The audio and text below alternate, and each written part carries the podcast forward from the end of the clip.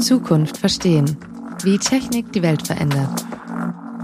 Der Tech-Podcast von Sascha Lobo und Cisco.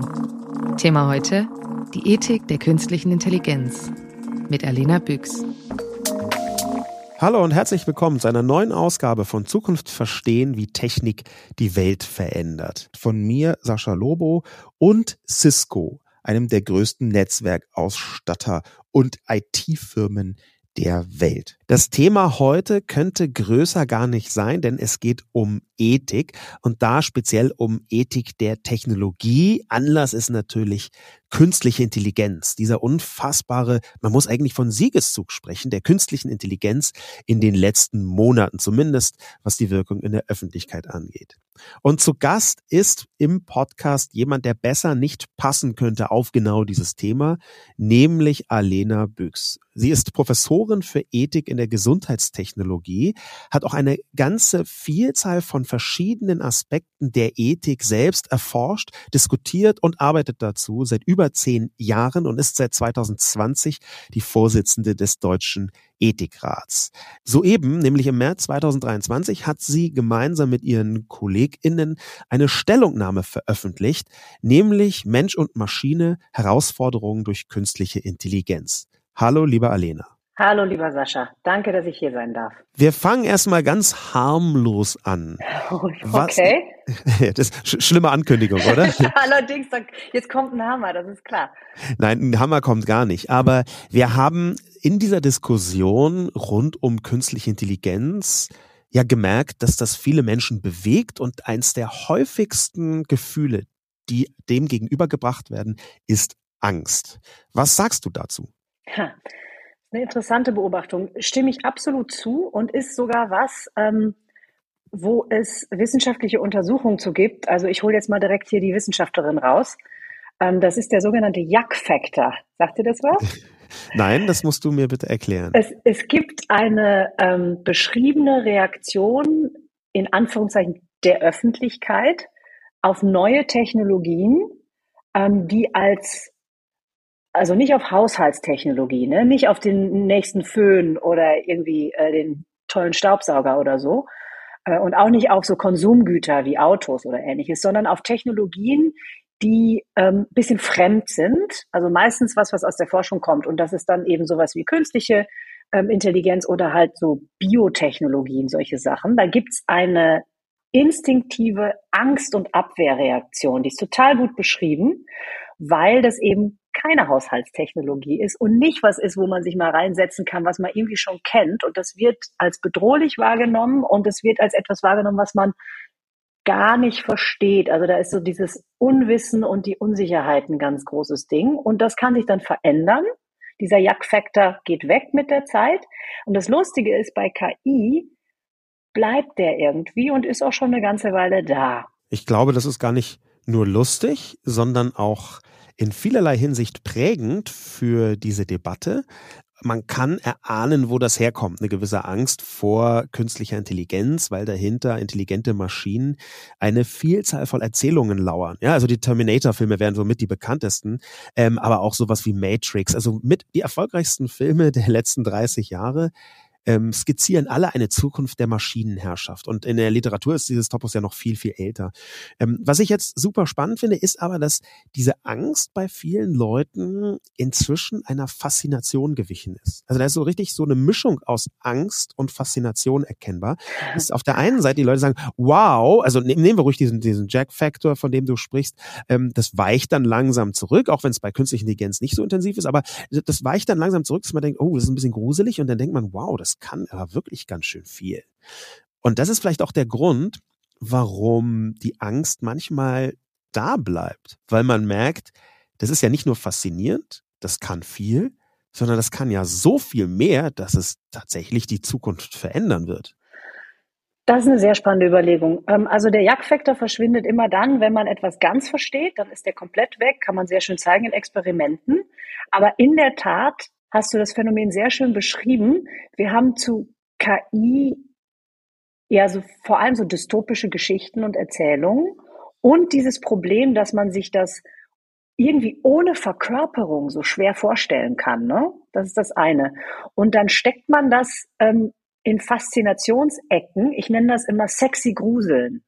Ja. ja. also es gibt ja diese, ja, also Singularität und so, wir verschmelzen mit den Maschinen und ähm, da kannst du dir ja alles Mögliche äh, vorstellen. Und das, da ist sozusagen, da, da sind so, da sind zwei Emotionen, also Angst und Erregung im Prinzip miteinander verwoben. Und gleichzeitig kann man da Hoffnung hinein projizieren. Ja, also das ist ja eine Technologie, das ist ja das Irre. Eigentlich ist die Kerntechnologie ein Algorithmus, was nicht verkörpertes, Rechenanweisungen, um es jetzt mal ganz, ganz platt zu sagen. Und die kannst du aber dir vorstellen von sozusagen Sexroboter bis hin zu Banken, Finanzprodukt. Ja, das ist also die Vielgestaltigkeit ist viel, viel höher als jetzt immer hier Biotechnologien zum Beispiel. Und dieses Durchwirken der Welt, das ist dieses Gefühl des Machtvollen, was die ja auch bei uns auslösen. Und dass jeder sozusagen in seine Lieblingsrichtung marschieren kann und sich vorstellen kann, was tut das eigentlich in, mit meinem Leben, in meinem Leben, mit meinem Beruf, mit meiner Anwendung. Nun möchte ich hier in dem Podcast Zukunft verstehen wahnsinnig gerne einen möglichst optimistischen und vor allem zukunftsgewandten Blick werfen auf das technologische Geschehen. Ähm, aus dem Hauptgrund, weil ich finde, dass es schon sehr, sehr viel gibt, ähm, das mahnt. Ja, ich habe ähm, mal eine kleine liebevoll spöttische Nebenbemerkungen gemacht ähm, über Ethik insgesamt, weil man könnte Ethik auch als Mahnwesen bezeichnen. ähm, und, da muss ich jetzt sofort erwidern, Sascha. Ja, sehr, unbedingt. Ich, ich bin drum. nämlich im Übrigen auch durchaus äh, in vielerlei Hinsicht techno-optimistisch. Also nicht eine typische technoskeptische Ethikerin, die gibt es natürlich auch sehr viel. Aber Ethik ist, da gibt es den berühmten Spruch, die Fahrradbremse am Düsenjet.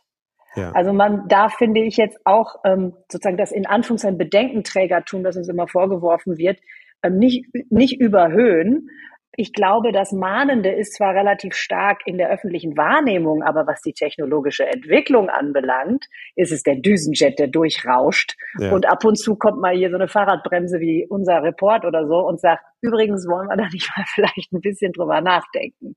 Ja, dieses ein bisschen drüber nachdenken, das ist ja auch wirklich dringend nötig. Ne? Bei allem Optimismus, den wir äh, gerne versprühen wollen, auch können wir gemeinsam tun, wenn du da mit mir in einem Strang ziehen magst, muss man, wenn man nicht wirklich komplett daneben liegen möchte, natürlich auch immer die Schwierigkeiten mit beleuchten und wie man denen entgegenwirken kann. Und nichts anderes ist ja die Aufgabe von ethisch orientierter Forschung, rauszufinden, äh, wie man besser zurechtkommt, um es jetzt mal ganz greifbar hinzu, hinzukriegen. Und besser, was genau besser ist, ist dann noch eine zweite Frage. Hm, interessanterweise ist das etwas, was sehr viele Menschen umtreibt, sogar Leute, die für Technologie weltweit bekannt sind. Ähm, und zwar äh, äh, spiele ich an auf einen offenen Brief, der kürzlich veröffentlicht worden ist, im März 2023, auch Ende März 2023, ähm, von einer ganzen Reihe von relativ bekannten Leuten, zum Beispiel Elon Musk, ähm, aber auch Yuval Noah Harari, der ziemlich bekannte Autor, äh, und Steve Wozniak, ähm, der äh, Mann, der Apple mitgegründet hat. Ähm, also äh, solche Leute, die wirklich sich mit Technologie auskennen, die haben einen offenen Brief veröffentlicht, der überschrieben ist mit Pause Giant AI Experiments an Open Letter. Also schreiben sie, man soll mindestens sechs Monate pausieren, so große KI-Systeme zu trainieren. Aus dem einfachen Grund, weil dahinter eine Gefahr stehen könnte und wir noch gar nicht genau wissen und so weiter und so fort. Du kennst diesen Brief, Alena. Magst du vielleicht ein bisschen deinen Eindruck davon äh, skizzieren? Sehr gerne. Also ich habe ähm, ein paar Probleme mit dem Brief und insbesondere auch mit der Konstellation der Leute, die da ist. Das ist jetzt äh, ein bisschen rumgemecker, aber ich deponiere das hier mal eben schnell. Ich glaube, dass da auch immer die Intention dahinter steht, zu sagen, wow, das Ding ist so gefährlich und so mächtig. Und im Übrigen, wir können das. Ja, also wir sind diejenigen, die das sozusagen mitsehen. Ähm, also es ist auch ein riesen Werbeblock für die Technologie. Natürlich. Ja, klar. Und gleichzeitig sagt man, jetzt müssen wir hier irgendwie verantwortlich handeln. Derweil betreibt man das natürlich kernig weiter. Also da ja. sind ja Akteure dabei, Elon Musk zum Beispiel, aber auch andere, die ganz klare Stakes in dem Bereich haben. Deswegen tue ich mich schwer damit, denen das so ganz authentisch abzunehmen. Aber das legen wir jetzt mal zur Seite, ja. denn die Stoßrichtung und insbesondere die Empfehlung, die teile ich. Das ist ja ein Moratorium, wonach die rufen. Äh, Moratoria sind ein probates Mittel in der Entwicklung oder wenn sozusagen äh, wirklich ähm, komplexe und eben durchaus so Dual-Use-Technologien kommen, also die sowohl positive ähm, Effekte haben können als auch eben negative. Das ist typisch bei Biotechnologien, aber ist eben bei der KI ganz genauso. Da sind Moratorien probates Mittel, dass man sagt, so, jetzt mal einmal tief durchatmen, jetzt gucken wir uns das mal an und was wir damit machen können. Und das gefällt mir an, der, an dem Vorschlag wir rennen der Technologie ja total hinterher gesellschaftlich. Ne? Wir, die kracht in unsere Welt, ja, ChatGPT kam, zack, bumm, 100 Millionen, hunderte Millionen User und die Gesellschaften wachen auf und sagen, ja, wir haben zwar irgendwelche Forscherinnen und Forscher, die uns schon lange was von KI-Ethik erzählen und von irgendwelchen Regulierungen, bla bla, aber so richtig was passiert ist nicht. Jetzt wachen auf einmal alle auf und stellen fest, ui, da könnte ja wirklich eine Notwendigkeit entstehen mal was zu gestalten. Und da braucht man dann ein bisschen Zeit, um nachzureifen, wenn du so willst, also hinterher zu laufen, dieser irrsinnig schnellen technologischen Entwicklung. Und deswegen halte ich das auch, wie gesagt, wenn mir Akteure und Art und Weise nicht hundertprozentig zusagen, für etwas, ähm, was man tatsächlich tun sollte, gerade wenn man weiß, was in der Pipeline ist bei den Large Language Models. Da haben wir noch nicht mal gesehen, was es jetzt schon gibt, geschweige denn, was vielleicht in einem halben Jahr da wäre. Und da Atem zu holen, das haben wir auch vom Ethikrat gesagt, halte ich für, also halte ich einfach für richtig. Für mich ist dagegen diese sechs Monatsfrist eher so homöopathisch. Das ich stimmt. Nicht, ich glaube einfach, ich glaube einfach beim besten Willen nicht, dass sechs Monate da irgendeinen Unterschied ergeben. Ja, und unabhängig davon, dass es auch ja niemand einem befehlen kann. Und wir sind in einem Bereich, in dem ähm, Billiarden verteilt werden. Also ich rede jetzt absichtlich von Billiarden und nicht nur in Anführungszeichen von Billionen, weil ich glaube, dass das wirklich in diese Größenordnung hineinreichen wird in den, in den nächsten Dekaden. Die ganze Wirtschaft wird einmal äh, durchgekrempelt äh, von künstlicher Intelligenz. Das lässt sich jetzt schon sehr stark absehen, dass digitale Transformation völlig anders sein wird. Das heißt, übersetzt, es gibt ein marktwirtschaftliches Wettrennen um die besten KI-Lösungen, da erkämpft sich jede und jeder den Vorsprung, den sie erarbeiten wollen. Und da sind sechs Monate auf freiwilliger Basis zu sagen, na machen wir jetzt mal nicht. Wir geben jetzt mal unseren KonkurrentInnen einfach schön sechs Monate Vorsprung in dem, was wir tun. Das ist, glaube ich, auch ein bisschen Hanebüchen zu glauben, dass das so einfach ginge.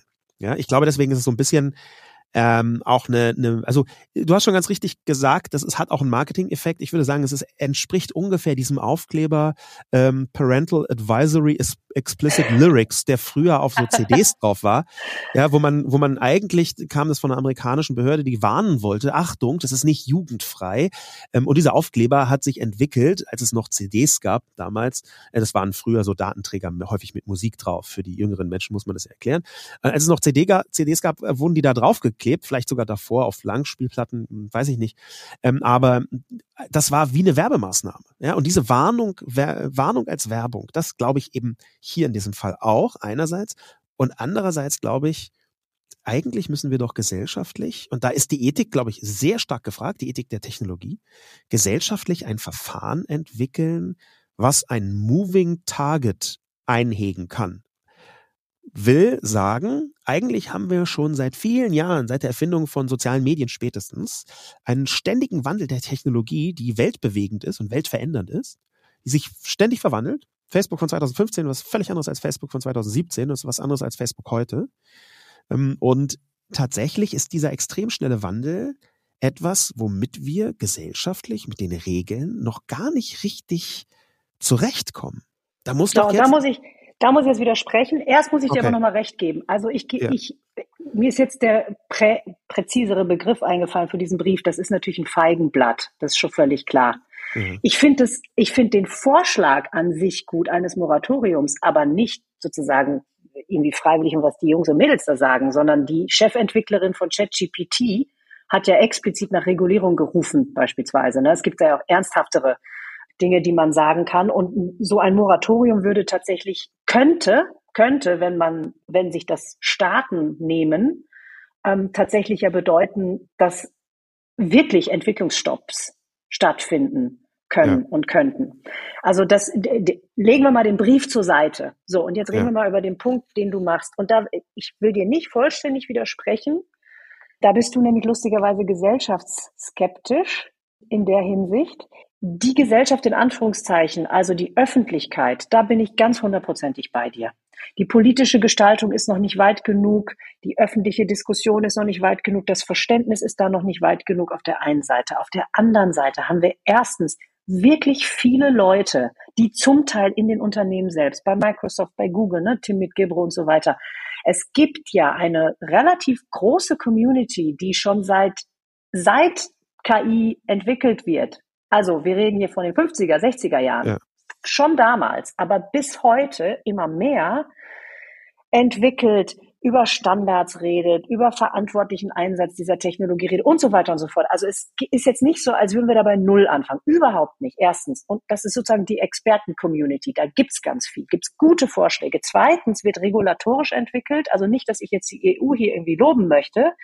Ähm, aber schon die ähm, Datenschutzgrundverordnung hat das ein oder andere Schützende reingeschrieben, was völlig autonome Entscheidungen anbelangt. Und natürlich gibt's auch jetzt eine ganze Reihe von Gesetzesvorhaben. Und drittens, und das ist mir ein echt wichtiger Punkt, wir haben, und zwar schnell, weil du das sagtest mit den homöopathischen sechs Monaten, ja. wir haben in der Vergangenheit durchaus auch als Weltgemeinschaften das schon geschafft, auf global wohl bemerkt, bei bedrohlichen Technologien relativ zackig zusammenzukommen und beispielsweise eine Deklaration rauszuhauen. Und der Effekt davon ist durchgreifend. Und ich, ich widerspreche dir überhaupt nicht. KI ist ein bisschen anders. Du hast ja. die, du hast wirklich die, die Transformation der Wirtschaft erwähnt. Das ist nochmal eine andere Nummer. Da bin ich wirklich ganz bei dir. Aber ich finde, es ist wichtig zu unterstreichen, wir sind nicht komplett machtlos. Wir haben Instrumente, wir haben Erfahrungen, müssen jetzt nur den Arsch hochkriegen und uns von der Komplexität nicht irgendwie sozusagen verschrecken lassen. Ich würde auch nicht sagen, dass wir machtlos sind. Ich würde aber sagen, dass vergangene Regulierungsbemühungen, wenn wir jetzt von Regulierung der Technologie sprechen, was ja eine völlig legitime und auch gewünschte Folge von ethischen ähm, äh, Herangehensweisen sein kann, also zu, zum Beispiel zu erkennen, okay, wir müssen hier ein, eine Regel erlassen, wir wir müssen hier ein Gesetz herstellen, wir müssen hier ein, eine weltweite ähm, Atomwaffensperrvertrag zum Beispiel. So, solche Dinge sind ja wirklich von ganz konkreten ethischen Überlegungen ähm, heraus entstanden, wo man gesagt hat, das und das geht einfach nicht, wenn man auch nur es nur halbwegs ernst meint mit dem Planeten. Und ähnlich könnte man das hier ja auch betrachten. Das soll jetzt kein Vergleich zwischen künstlicher Intelligenz und Atomwaffen sein. Aber was wir schon sehen, ist, dass allein die Beschleunigung, die in der Digitalisierung da ist, bei vergangenen Regulierungen gezeigt hat, dass man insbesondere in der EU immer so ein paar Jahre hinterherhinkt. Ich das ist konkret, absolut richtig. Ein ganz konkretes Beispiel, was auch die DSGVO betrifft. Ähm, es gibt diese Technologie namens Cookies. Ja, und die Cookies waren eine Zeit lang ähm, quasi das äh, ähm, Gott sei bei uns des Datenschutzes. Da dachte man, um Gottes Willen, das ist quasi ein Teufel, das markiert die Menschen und hier wird so ein Profiling benutzt. Und das war strukturell auch gar nicht falsch. Aber irgendwann in diesem großen Kampf und die Cookie-Richtlinie, die es dann gab, in diesem großen Kampf der Datenschützenden gegen die Cookies, gab es einen Kipppunkt. Und dieser Kipppunkt wurde dadurch markiert, dass plötzlich Facebook und Google gesagt haben, ja, stimmt, eigentlich Cookies sind schon, das ist ein bisschen schwierig, können wir auch abschaffen, es ist egal. Aus dem einfachen Grund, weil sie so groß und mächtig geworden waren, dass sie alles, was Cookies konnten und gemacht haben, A schon gemacht hatten und B irgendwie substituieren können. Ich vereinfache mhm. das jetzt technologisch. Ja, ja, ja, eh. Und das zeigte, dass dann kam irgendwann die Cookie-Richtlinie und bis heute wird einfach mit Cookies rumhantiert im Datenschutz. Und diejenigen, die es eigentlich einhegen sollte, die sind, die winken schon ab und sagen, naja, also ist, wir würden es so nur doch ohne schaffen. Ja, ist ja auch klar. Und so, solche, äh, solche Entwicklungen, die fürchte ich, sind bei KI noch schneller und noch intensiver da. Und deswegen setze ich da ja auf die Ethik.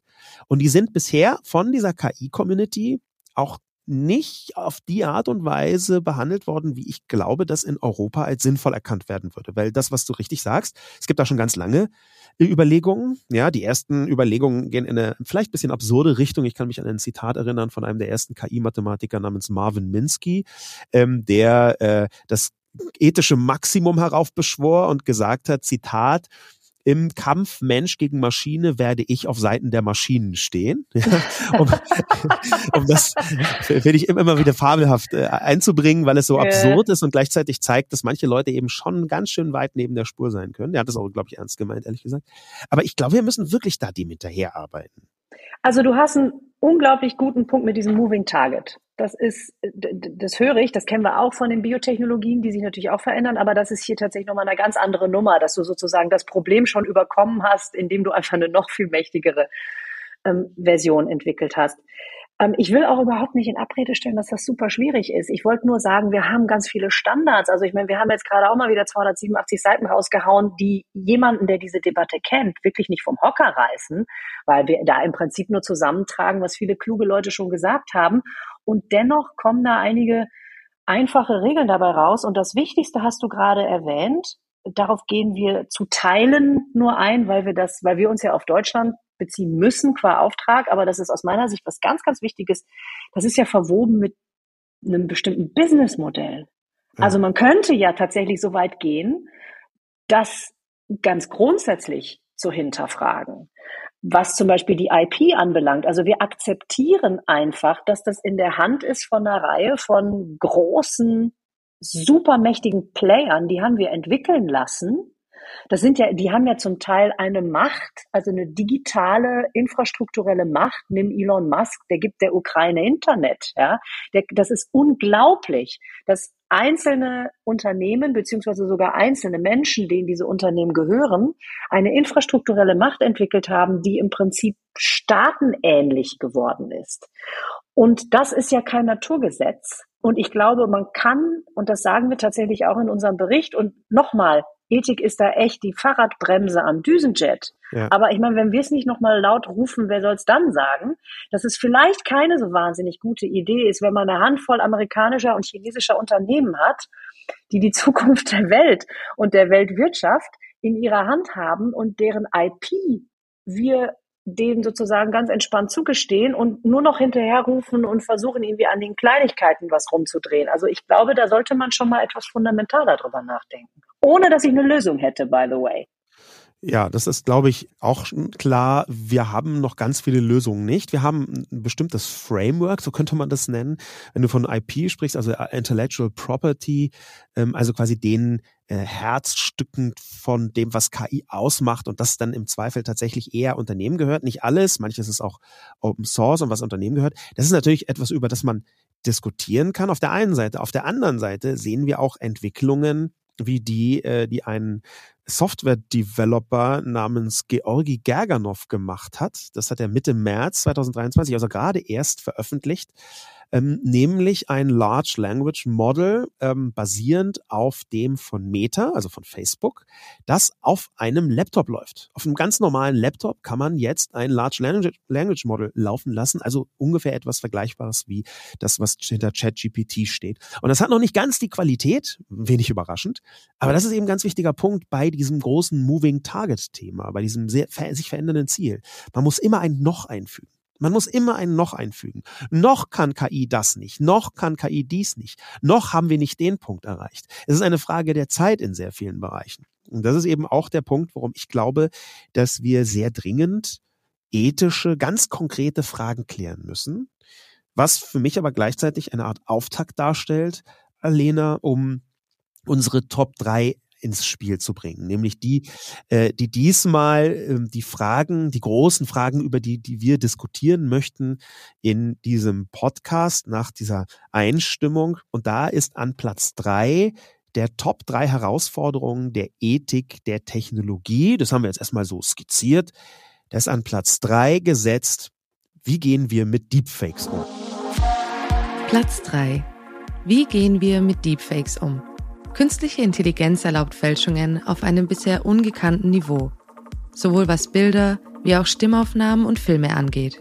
Das politisch-propagandistische, aber auch das kriminelle Potenzial ist sehr groß. So groß, dass wir gesellschaftliche Antworten finden müssen. Gewissermaßen eine Ethik des Umgangs mit Deepfakes. Ja, da kann ich, wenn ich darf, einfach ein paar Überlegungen zu loswerden. Wir haben ähm, eine relativ einfache ethische Faustregel entwickelt. Die würde ich mal als erstes ähm, erwähnen. Die, und wie Faustregeln so sind, kommt die einfach daher, aber ist dann im Detail immer relativ kompliziert. Und zwar, dass eine Anwendung, die man sich anguckt, also wir reden jetzt nicht über das große Ganze, sondern wir reden wirklich über ganz konkrete Anwendungen, ähm, dass eine Anwendung künstlicher Intelligenz Handlungsoptionen und Entfaltungsmöglichkeiten von Menschen erweitern soll und sie nicht vermindern darf. Und zwar nicht nur derjenigen, die die konkret jetzt anwenden, sondern auch derjenigen, auf die sie Auswirkungen hat. Das ist die Faustregel. Und das heißt, man guckt sich das dann im Einzelnen an und es ist eine ganz bekannte Problematik, auch in der Ethik, dass du bei den Deepfakes in einen Bereich kommst, wo du definieren musst, was ist an der Deepfake-Technologie oder welche, welche Form von Deepfake ist sozusagen noch okay ja, also weil es satirisch genutzt wird oder für Unterhaltungszwecke oder sonst irgendwas. Und wo wird's problematisch, also kriminelles Potenzial oder eben Propagandapotenzial und so weiter. Und da gibt's ein paar Antworten aus der Ethik, ganz kurz. Offenkundig ist, dass man ähm, so Sachen macht wie Technik, Technical Fixes, also, dass du versuchst mit Wasserzeichen und solchen Sachen sozusagen Technik gegen Technik. Das ist aber begrenzt. Das weiß man. Du sagst es, ne? Moving Target. Das kann man dann wieder entfernen, etc. pp. Dann das, was auch immer alle sagen. Also, wir müssen da eine Kompetenz entwickeln, eine digitale Kompetenz. Wir müssen Rapid Fact Checks machen und so weiter und so fort.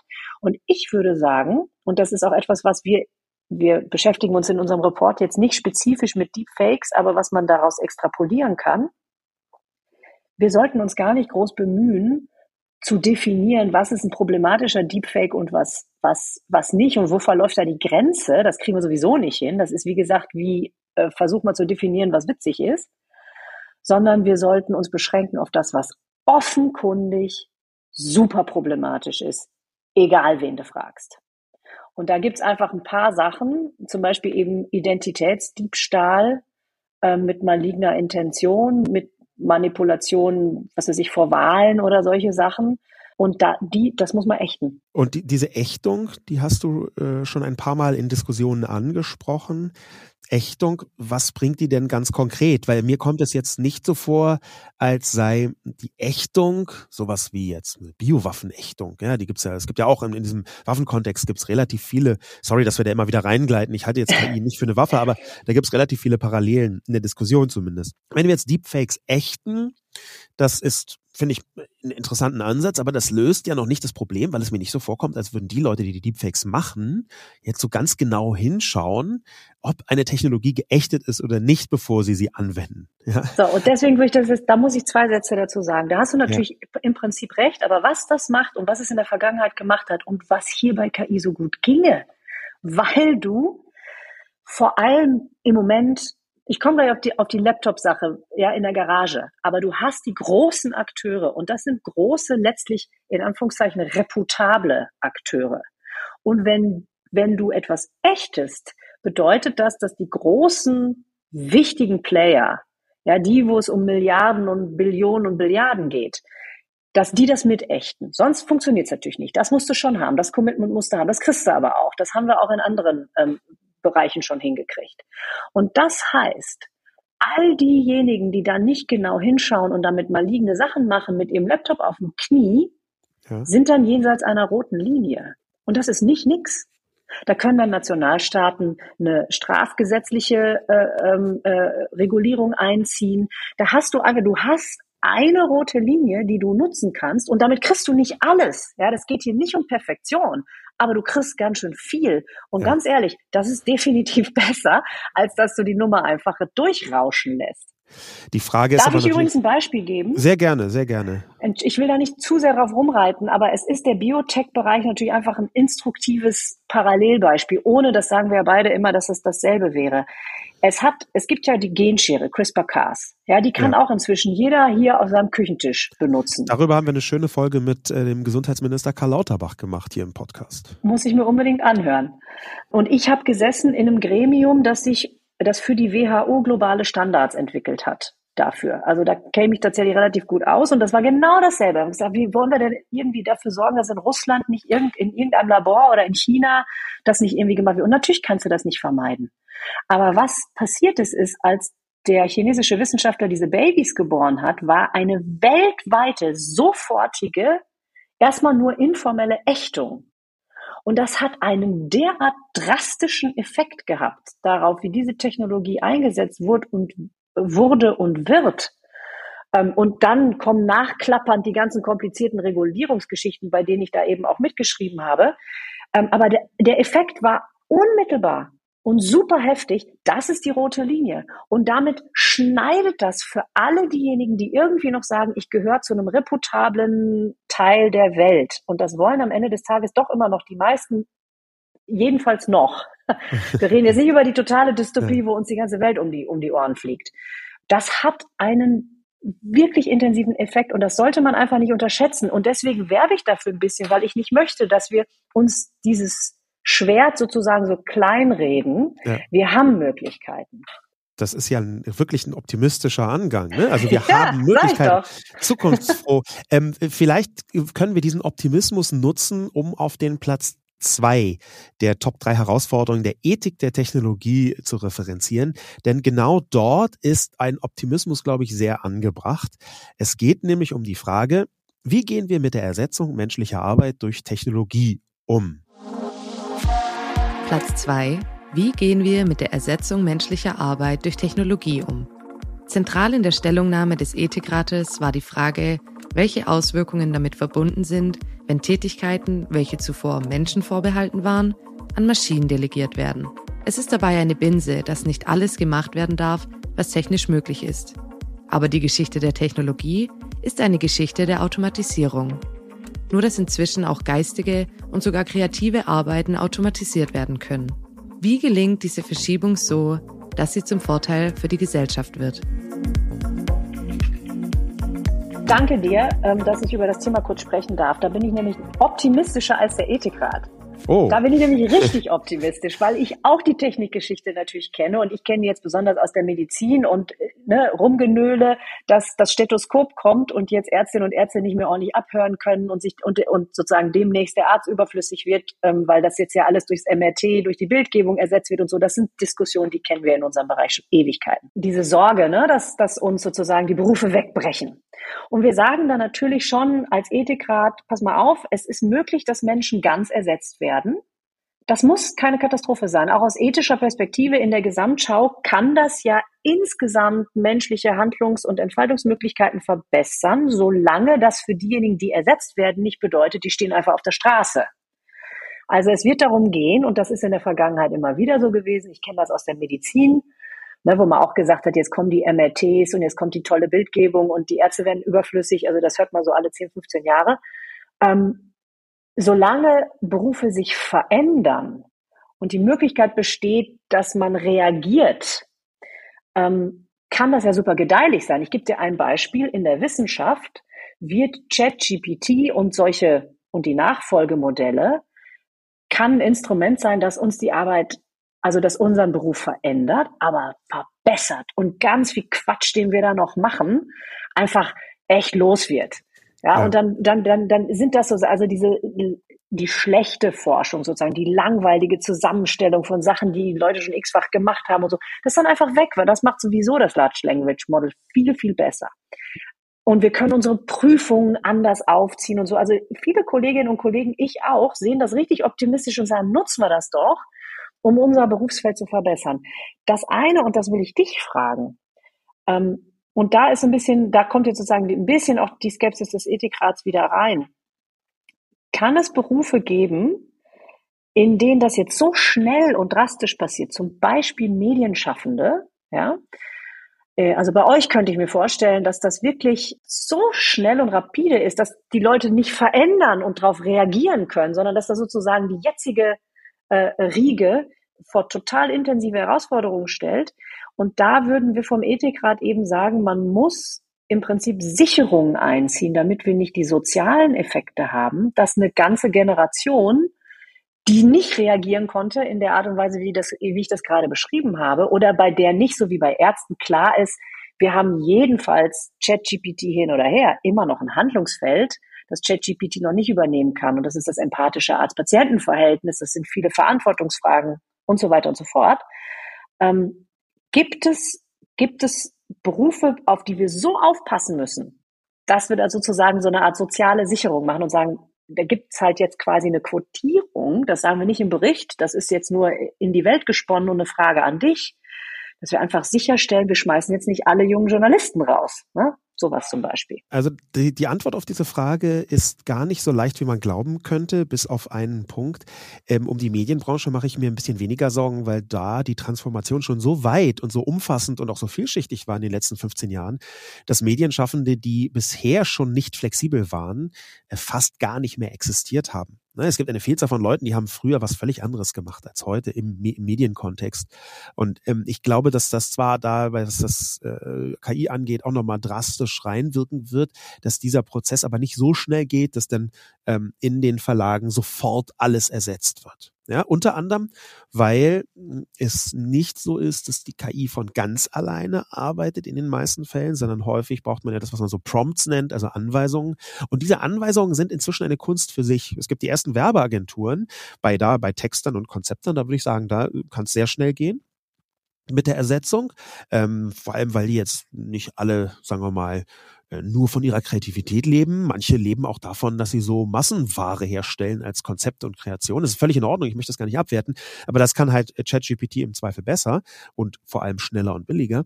Aber es gibt inzwischen in Werbeagenturen äh, Leute, die gesucht werden in Kommunikationsagenturen als äh, professionelle Prompter. In ganz vielen Bereichen gibt es das. Also Leute, die diese Anweisungen für die KI so schreiben, dass das beste Ergebnis rauskommt. Ähm, auch das kann man inzwischen ersetzen, weil die KI selbst die besten Prompts schreibt für die KI. Das ist übrigens einer der Tricks für ChatGPT, dass man ChatGPT bittet zu sagen, du bist doch Experte im Bereich XY. Wie wären denn die besten Prompts, die, mit denen ich dich beauftragen könnte, folgende Aufgabe zu lösen?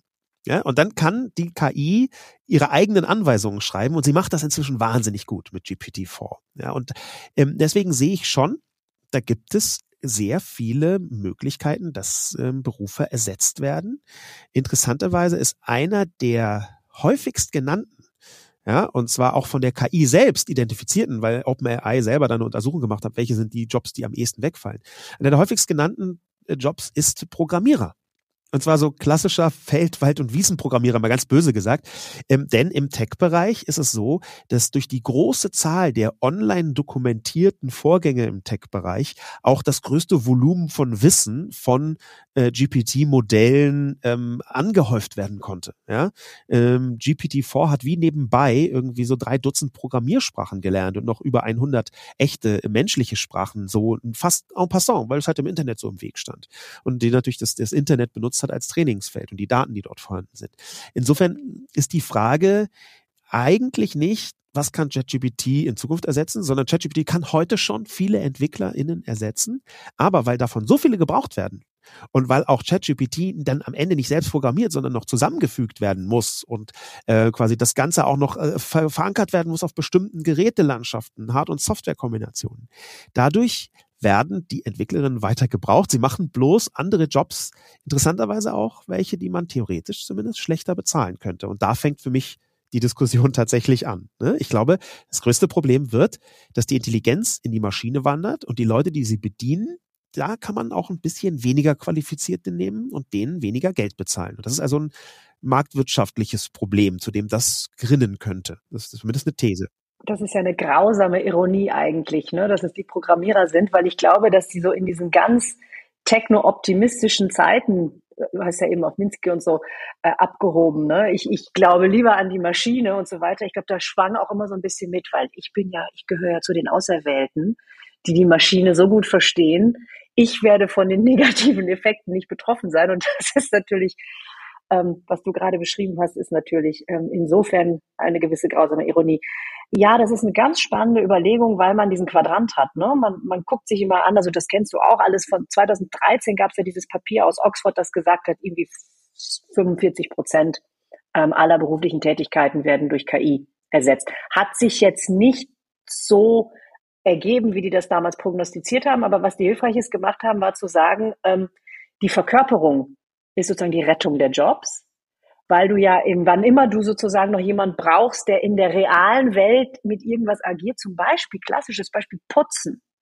Das ist eine total komplexe Tätigkeit, die kannst du leicht lernen, da brauchst du nicht, also die klassische kognitive Intelligenz ist da nicht so hoch, die könnte jederzeit aus der Maschine kommen.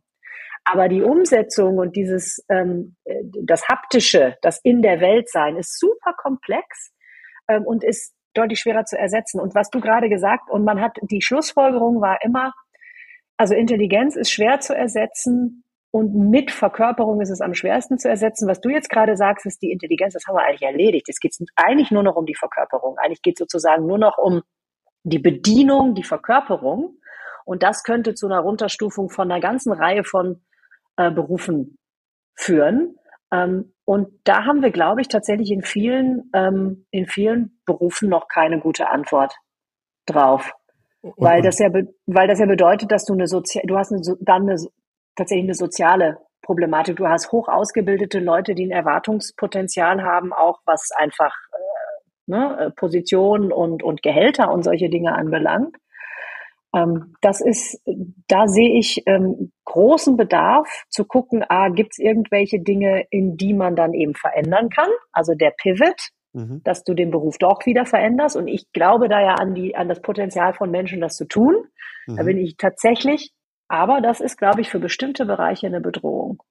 Hast ja. du völlig recht ich sehe, um das vielleicht nochmal abzuschließen, diesen Part, ich sehe da eine Herausforderung, die ich aber auch für meisterbar halte, unter anderem deswegen, weil wir ja sehr gegenläufige Entwicklungen in der Gesellschaft haben. Der Fachkräftemangel zum Beispiel. Genau. Der bedeutet eben, dass selbst wenn man einen großen Teil der Arbeiten von ProgrammiererInnen ersetzen kann, heißt das trotzdem, dass die noch sehr dringend gebraucht werden in ganz vielen anderen Bereichen, denn wir haben viel, viel zu wenig. Ja? Also äh, Leute, die Das meine ich mit dem Pivot. Ja, ich glaube, genau. wir haben so viele Bereiche, in denen wir unterversorgt unterversorgt und unterbesetzt sind und auch die Dinge brauchen, nimm den Pflegebereich. Ja. Der ist, also das wissen alle, ja, die Pflege brennt und ist unter, unter ausgestattet, aber das ist ja auch ein Bereich, den man, und das machen ja viele Länder, deutlich aufwerten könnte auch akademisieren kann und wo sozusagen die, die Versorgung, die da geleistet wird, äh, die Gestaltung, die man da machen kann, die ist eigentlich viel höher, also die ist höherwertiger als wir den Beruf nach wie vor ausbilden und bezahlen. Ja. Und das ist natürlich ein Potenzial zu sagen, okay, also es, es, es findet so ein Shift statt äh, in bestimmten Berufen, dann lass uns doch wenigstens das nutzen, um den schon lange überfälligen Shift in bestimmten anderen Bereichen umzusetzen. Ja. Und da wird der Fachkräftemangel natürlich den notwendigen gesellschaftlichen Druck ausüben können vielleicht. Also auch das ein relativ optimistischer Blick. Cisco Story. Alle reden gerade von künstlicher Intelligenz. Aber für viele Menschen, egal ob im persönlichen Alltag oder an ihrem Arbeitsplatz, ist noch gar nicht klar, wo jetzt eigentlich der ganz konkrete Mehrwert liegt. Diese Cisco Story handelt genau davon. Cisco forscht schon lange zu künstlicher Intelligenz und hat eine Reihe von KI-Anwendungen in die Produkte eingebaut. Zum Beispiel ins WebEx Contact Center, das ist eine Lösung für Unternehmen, um einen sinnvollen und vor allem effizienten Kundenservice anzubieten. Und zwar entlang der gesamten Customer Journey. So bezeichnet man die verschiedenen Berührungspunkte von Kundinnen mit einem Unternehmen. Hören wir uns doch einfach mal folgendes Szenario an. Es ist Montagmorgen und im Service Center eines Unternehmens herrscht reger Betrieb. Die Telefone klingeln, die Luft ist erfüllt vom Klang frustrierter Kunden. Ayla ist eigentlich eine zufriedene Kundin, aber sie befindet sich seit einer gefühlten Ewigkeit in der Warteschleife. Sie arbeitet im Homeoffice und hat ein Problem mit dem Produkt des Unternehmens. Schon mehrmals hat sie beim Service Center angerufen, gechattet und ein paar Mails geschickt, aber irgendwie war die Erfahrung unbefriedigend. Und ihr Problem ist auch noch nicht gelöst. Gerade als sie die Hoffnung aufgeben will, meldet sich endlich eine Stimme am anderen Ende der Leitung. Doch Eilas Erleichterung ist nur von kurzer Dauer denn sie wird von einer automatischen Ansage begrüßt. Sie navigiert durch das labyrinthische Menü, nur um am Ende doch wieder in der Warteschleife zu landen. Und Ayla ist mit ihrer Frustration nicht allein, vorsichtig formuliert. Cisco hat Aylas Problem erkannt, bei dem es sich in Wahrheit natürlich um das Problem des Unternehmens handelt. Mit dem WebEx Contact Center sollen frustrierte Kundinnen der Vergangenheit angehören. Und das funktioniert zum Beispiel auf drei verschiedene Arten, bei denen künstliche Intelligenz ins Spiel kommt. Erstens wertet die KI in Echtzeit aus, aus welchen Gründen das Contact Center besonders häufig angerufen oder kontaktiert wird. Probleme können so viel schneller erkannt und behoben werden, weil erprobte Lösungen für wiederkehrende Schwierigkeiten angeboten werden können. Es gibt sogar einen proaktiven Ansatz, bei dem Kundinnen kontaktiert werden können, bevor das Problem auftritt oder es ihnen auffällt, weil die KI anhand der Daten erkennt, dass es in Zukunft auftreten könnte. Zweitens unterstützt das WebEx Contact Center die Effektivität von AgentInnen, indem es Informationen zu den jeweiligen Kundinnen bereitstellt. Dazu gehört auch, die vielen verschiedenen Kanäle von E-Mails über Anrufe bis zu Chats intelligent auszuwerten und den Mitarbeitenden Zusammenfassungen davon bereitzustellen, um ganz personalisiert bei allen Kundinnen immer auf dem letzten Stand zu sein. Die KI generiert auf dieser Basis dann zielführende Antworten und schlägt Problemlösungen vor. Und drittens hat Cisco die Funktion Agent Answers in das WebEx Contact Center eingebaut. Das ist ein KI-Echtzeittrainer, der live die Servicegespräche und die Interaktionen im Self-Service-Bereich auswertet und auf dieser Basis Verbesserungsvorschläge und Hintergrundinformationen anbietet, womit er die Mitarbeitenden effektiver macht. Mit diesen drei KI-Anwendungen im WebEx Contact Center kann der Kundenkontakt so schnell und effektiv werden, dass sich die Wartezeiten stark verkürzen. Und davon profitiert wiederum Ayla sehr, weil dadurch im Unternehmen bei gleicher Personalstärke mehr Serviceprobleme schneller gelöst werden können. Und Eiler dadurch viel weniger Zeit vergeudet, und zwar egal in welchem Bereich und zu welchem Zeitpunkt ihr Problem auftritt. Anton Michael Döschel, der bei Cisco für den Bereich Collaboration verantwortlich ist, sagt, Die Customer Journey ist ein sehr wichtiger Faktor, um Kunden und Kundinnen langfristig zu halten. Mit Hilfe von künstlicher Intelligenz ist es möglich, die Flut an Daten, die täglich in einem Contact Center gesammelt werden, sinnvoll zu verarbeiten und kluge Schlüsse daraus zu ziehen. So kann man einerseits das Angebot viel effizienter an die Bedürfnisse der Kunden anpassen und andererseits von ihnen lernen, wie sich der Service weiter verbessern lässt. Die neuen Funktionen des WebEx Contact Center von Cisco werden schon länger intensiv getestet und optimiert und im Verlauf des Jahres 2023 eingeführt, damit Ayla nie wieder frustriert am Telefon warten muss und ihr Problem trotzdem gelöst werden kann. Und jetzt haben wir uns bis ganz zum Schluss eigentlich die große Gretchenfrage aufgehoben. Die große Gretchenfrage, nämlich den Platz eins der Top 3 Herausforderungen der Ethik der Technologie. Der lautet, wer trägt die Verantwortung für KI-Entscheidungen? Platz 1. Wer trägt die Verantwortung für KI-Entscheidungen? Die vielleicht größte Frage der technologischen Gegenwart ist die nach der Verantwortung. Denn längst wäre künstliche Intelligenz in der Lage, Entscheidungen zu treffen. Auch und gerade solche, die eben nicht von Entwicklern einprogrammiert sind. Brauchen wir eine neue Definition oder gar eine neue Art von maschineller Verantwortung? Und wenn ja, wie könnte sie aussehen, wenn man konstruktiv an einer positiven Zukunftsvision arbeiten möchte? Darf ich dir erstmal ein Kompliment machen? Ähm, Gerne. Ich das, Wer sagt nein, nein? ähm, ich finde, dass die Frage ist so wohltuend präzise gestellt, weil normalerweise immer kommt, wer hat Verantwortung? Und dann mischt man ineinander sozusagen die ontologisch-metaphysische Frage, also wer hat sie tatsächlich im existenziellen ja. Sinne und wer trägt sie? Wofür? Das sind unterschiedliche Dinge. Und hier ist das so präzise formuliert, wer trägt die Verantwortung für KI-Entscheidungen? Und das ist ein Ausschnitt aus sozusagen vielen, vielen Debatten ja. und macht deshalb auch die Antwort tatsächlich leichter, denn da haben wir uns im Ethikrat drauf und runter mit auseinandergesetzt und da gebe ich dir jetzt einfach unsere Standardantwort, die Verantwortung für Entscheidungen, auch wenn eine KI sie trifft, also wir diskutieren auch, ob das überhaupt geht, aber bleiben wir mal bei der, ähm, bei der Formulierung.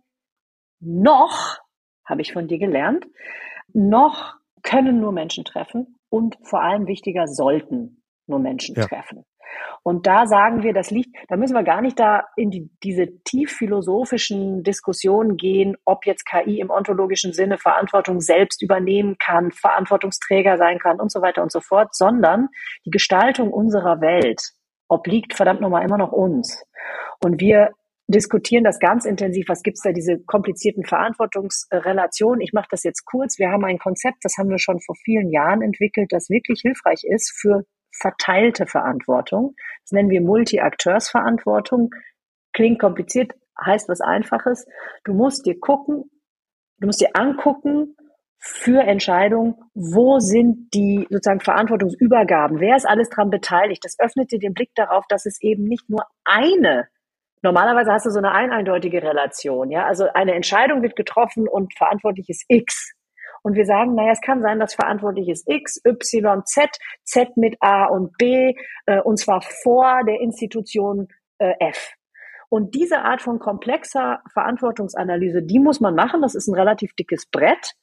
Das wird auch regulatorisch zum Teil gemacht. Das ist auch juristisch im Moment eine ganz heiß diskutierte Sache, die man auch nicht mal nur einfach so über Haftung äh, oder so etwas wird abfrühstücken können, weil da natürlich schon auch die Frage reinkommt, kann KI so eine Art Person sein und so. Also das ist wirklich diffizil.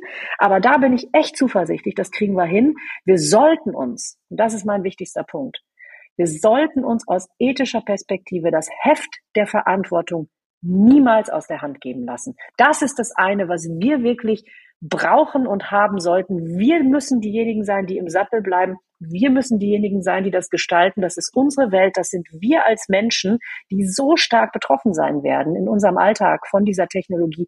Ja, verdammt normal. Da wären wir doch wahnsinnig, wenn wir die Verantwortung woanders hingeben würden. Mein Problem ist damit, dass ich manche und durchaus auch mächtige Leute schon auch für wahnsinnig halten würde. Jetzt schon. Ähm, Absolut. Äh, und das, das äh, unabhängig von dieser längst eingerissenen Brandmauer würde ich dem aber was entgegnen wollen. Und zwar gar nicht zwingend te techno-optimistisches. Ja, ich bin jetzt auch nicht so optimistisch, dass ich so in die Naivität, in die Blauäugigkeit so rein taumele und sage, nee, das wird alles, das wird von alleine alles gut. Im Gegenteil, meine Erfahrung in der Technologie, Geschichte insgesamt und in der Vernetzung nochmal mit einem Turbo versehen ist, dass die schlechten und die doofen Dinge von ganz alleine kommen und für die guten muss man sehr lange und hart arbeiten. Genau. Das ist so ein, so so ein Basissatz, der mir Credo. auf jeden Fall. Und der, der Punkt ist hier schon, dass wir mit ganz einfachen technologischen ähm, Automatisierungen schon in der Vergangenheit zumindest schleichend Verantwortung übertragen haben und zwar auch ganz ohne Diskussion. Ja, nehmen wir einfach sowas wie den Autopiloten, den es in ganz vielen verschiedenen Geräten gibt. Der Autopilot, der dann plötzlich ein Flugzeug fliegt und der natürlich jederzeit überschrieben werden kann von vom Menschen und so, aber der in einer bestimmten Zeit als Autopilot, weil das seine Funktion ist, bestimmte Entscheidungen maschinell trifft. Und ich glaube schon, und das wäre jetzt meine Gegenrede, eher nicht nicht als, äh, äh, das kommt auf jeden Fall so, großer Techno-Optimismus, sondern eher als Herausforderung, als positive Herausforderung, konstruktiv positive Herausforderung, dass wir in eine Art von maschineller Verantwortung ausdefinieren müssen. Ja, das mhm. hört sich jetzt sehr hochtrabend an und sehr technologisch, aber ich glaube, das ist etwas, was wir längst haben, siehe Autopilot. Ja, dass wir aber anfangen müssen, weil KI so mächtig ist, zu überlegen, was ist maschinelle Verantwortung? Wie sieht die aus? Wo sind die Grenzen? Wo sind auch die Übergabeschnittstellen, die Übergabepunkte an menschliche Verantwortung?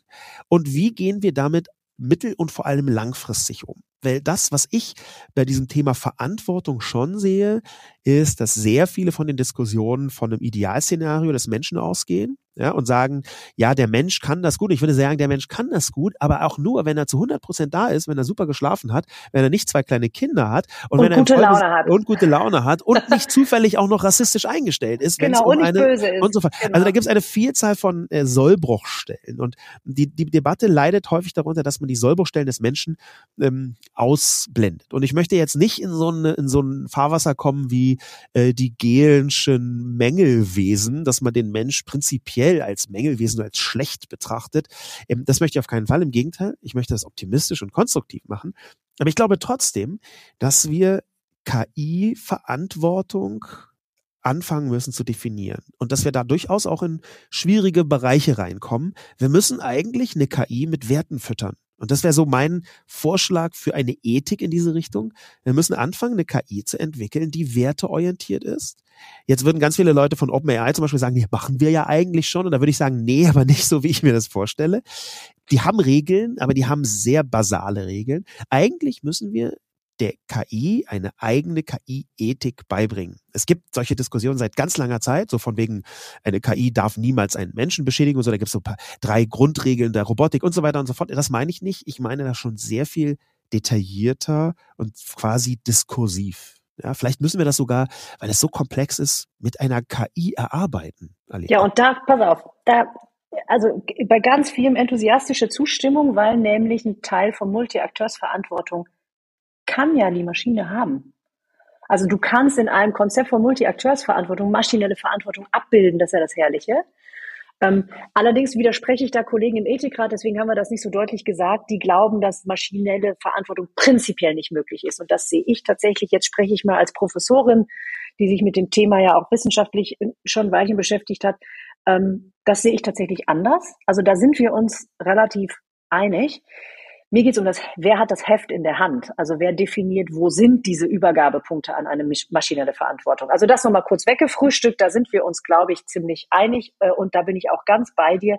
Das ist noch nicht ausreichend und ernsthaft diskutiert worden und muss mehr diskutiert werden, wird diskutiert. Deswegen bin ich ganz froh. Also in den ähm, bei denjenigen, die da Expertinnen und Experten sind, das sind auch Juristinnen und Juristen, weil Verantwortung ist in unserem Gemeinwesen nun mal vornehmlich oder sehr viel juristisch auch verfasst. Und deswegen finde ich das sehr gut, dass die dazu arbeiten, der Dirk Heckmann und solche Leute. Aber jetzt kommen wir zu dem, zu dem letzten und wahrscheinlich wichtigsten Punkt. KI eine, eine eigene Ethik von KI. Du hast es gerade schon erwähnt, das gibt's ewig schon, ne, dass man sozusagen deontologische KI bastelt oder eine, eine konsequenzialistische KI und so weiter und so fort. Und das alles löst, indem man die KI selbst ethisch macht. Also ich, ich, ich höre das und ähm, wenn das funktioniert, das übersehe ich technologisch tatsächlich nicht, ob man das schaffen könnte, das so tief, ich sage es jetzt mal laienhaft, in den Code einer KI einzubetten, dass die KI auch keine Wege mehr finden kann, das selbst wieder rauszureißen. Deswegen bin ich ein bisschen skeptisch mit, dass die sich das selber einschreibt. Beißt sich die Katze in den Schwanz, aber das kannst du gleich nochmal abschließend erklären. Aber ein Satz noch. Echte Ethik, und das sagt jetzt natürlich die Ethikerin, die menschliche Ethikerin. Ein echtes Wertverständnis, das, was du, glaube ich, im tiefsten Sinne meinst, das bindet, nicht einfach regelbasiert, simpel, sondern das in einem, und jetzt benutze ich einen Begriff, den ich als Profi-Ethikerin eigentlich selten verwende, im moralischen Sinne. Also das, was Moral ist ja was anderes als Ethik. Moral sind die Wertvorstellungen, die Gesamtheit dessen, was uns als Gesellschaft, aber fürs Individuum, was, was dich wirklich moralisch handeln lässt. Das ist mal noch gar keine Ethik, das ist deine Moral. Ethik ist das Nachdenken über die Moral, ist die Metaperspektive. Das heißt, eigentlich brauchen wir eine KI Moral das, was wirklich tief bindet. Handlung bindet, Entscheidung bindet. Und das, glaube ich, und eigentlich müssten wir jetzt noch eine Dreiviertelstunde zusammen reden, das braucht ein Bewusstsein. Okay. Das und ist, ich, und ich glaube und weiß nicht, ob KI da hinkommen wird. Und damit hätten wir die nächste Folge aufgerissen. Da haben wir nicht nur die nächste Folge aufgerissen, sondern auch einen, ganz zum Schluss einen fabelhaften Connex zur letzten Folge beziehungsweise vorletzten Folge, nämlich der künstliche Intelligenzfolge mit Richard Socher, dem Mann, der selber an der künstlichen Intelligenz arbeitet und von der Zeit als Wunderkind der künstlichen Intelligenz bezeichnet worden ist. Der hat nämlich genau darüber spekuliert und was er genau gesagt hat, muss man natürlich im Podcast hören.